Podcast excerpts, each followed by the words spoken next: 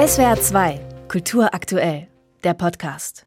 Morgen wird es ein halbes Jahr sein, ein halbes Jahr Krieg in der Ukraine. Und zuletzt war doch viel zu lesen über ein Nachlassen der Hilfsbereitschaft im Westen, Angst vor dem Winter, vor der Gaskrise, vor explodierenden Energie- und Lebensmittelpreisen. Schauen wir mal, ob das wirklich stimmt, ob die Hilfsbereitschaft wirklich nachlässt und schauen auf einen ganz wesentlichen Bestandteil der Hilfsbereitschaft hierzulande, nämlich Geflüchtete aus der Ukraine aufzunehmen, sich um sie zu kümmern. Darüber spreche ich mit dem Sozialunternehmer Felix Oldenburg, Vorstand der gemeinnützigen Aktiengesellschaft Gutorg.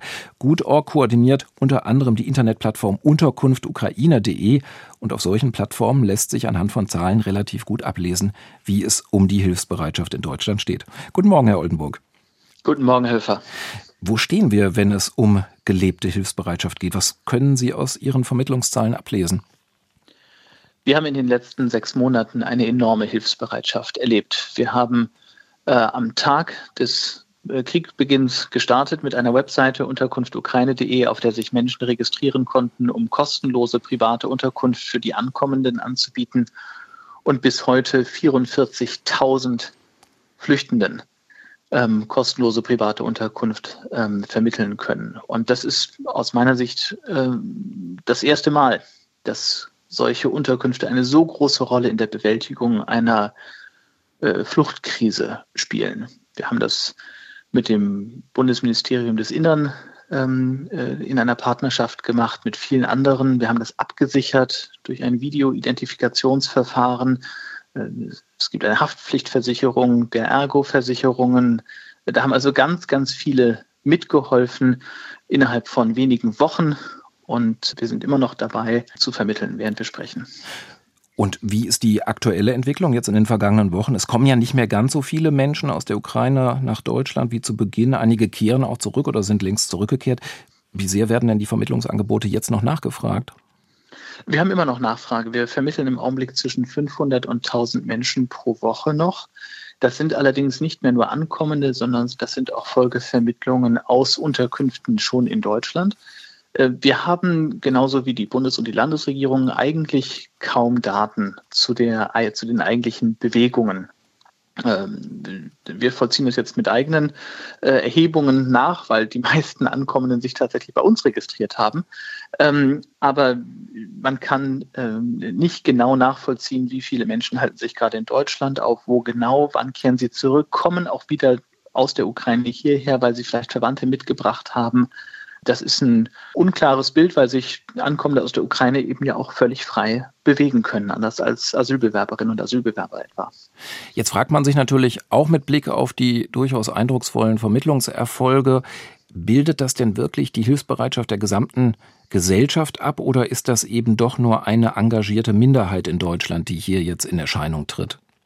Naja, Menschen engagieren sich unterschiedlich, ähm, aber äh, Hunderttausende, wenn nicht Millionen, haben sich engagiert. Etwa auf betterplace.org, der Spendenplattform, die ebenfalls zu gut.org gehört, äh, haben wir Anfang des Jahres einen äh, Spendenrekord äh, verzeichnet.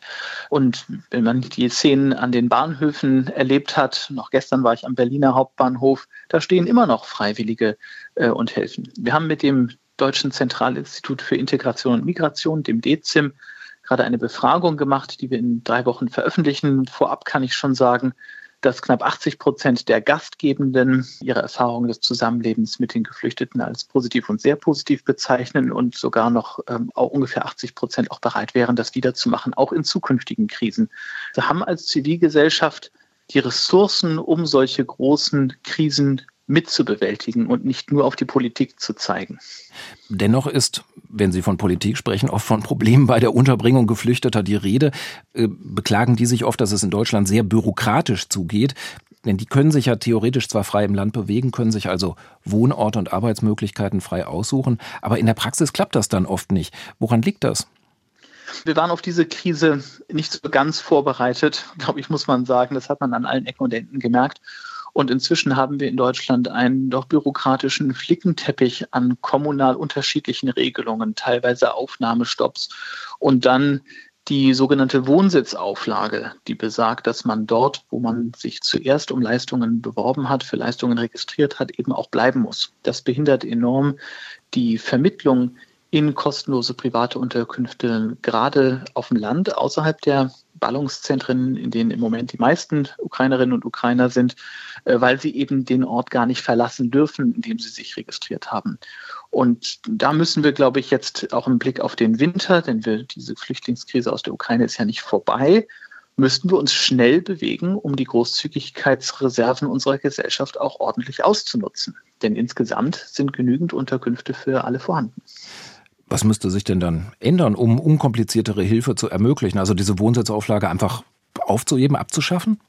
Wir müssen für bessere Informationen sorgen bei den Flüchtenden selber, die sich ja, wie gesagt, frei bewegen können. Das muss äh, in einer besseren Koordination zwischen den ja zuständigen Kommunen und Ländern passieren. Und ja, wir sollten die Wohnsitzauflage so verändern, dass eine Vermittlung dorthin möglich wird, wo bessere Ankommensbedingungen und Integrationsbedingungen herrschen. Denn nochmal, wir sind nicht am Ende dieser Krise. Wir sind mittendrin und wir werden in Zukunft wieder äh, Fluchtkrisen haben. Und mit der Hilfsbereitschaft, die sich der Gesellschaft, die sich hier an Unterkunft Ukraine und an anderen Aktionen gezeigt hat, haben wir in Zukunft eine enorme Möglichkeit, zusätzlich zu staatlichen Maßnahmen zu handeln. Und die sollten wir auch ordentlich ausnutzen. Der Sozialunternehmer Felix Oldenburg war das. In SWR 2 am Morgen Vorstand der gemeinnützigen Gutorg AG, die unter anderem Wohnungsvermittlung für Geflüchtete aus der Ukraine koordiniert. Und er sagt, eine sehr große Mehrheit der jetzt schon Hilfeleistenden ist bereit, Menschen aus der Ukraine auch weiter zu unterstützen. Herr Oldenburg, ich danke Ihnen vielmals für das Gespräch. Vielen Dank. SWR 2 Kultur aktuell. Überall, wo es Podcasts gibt.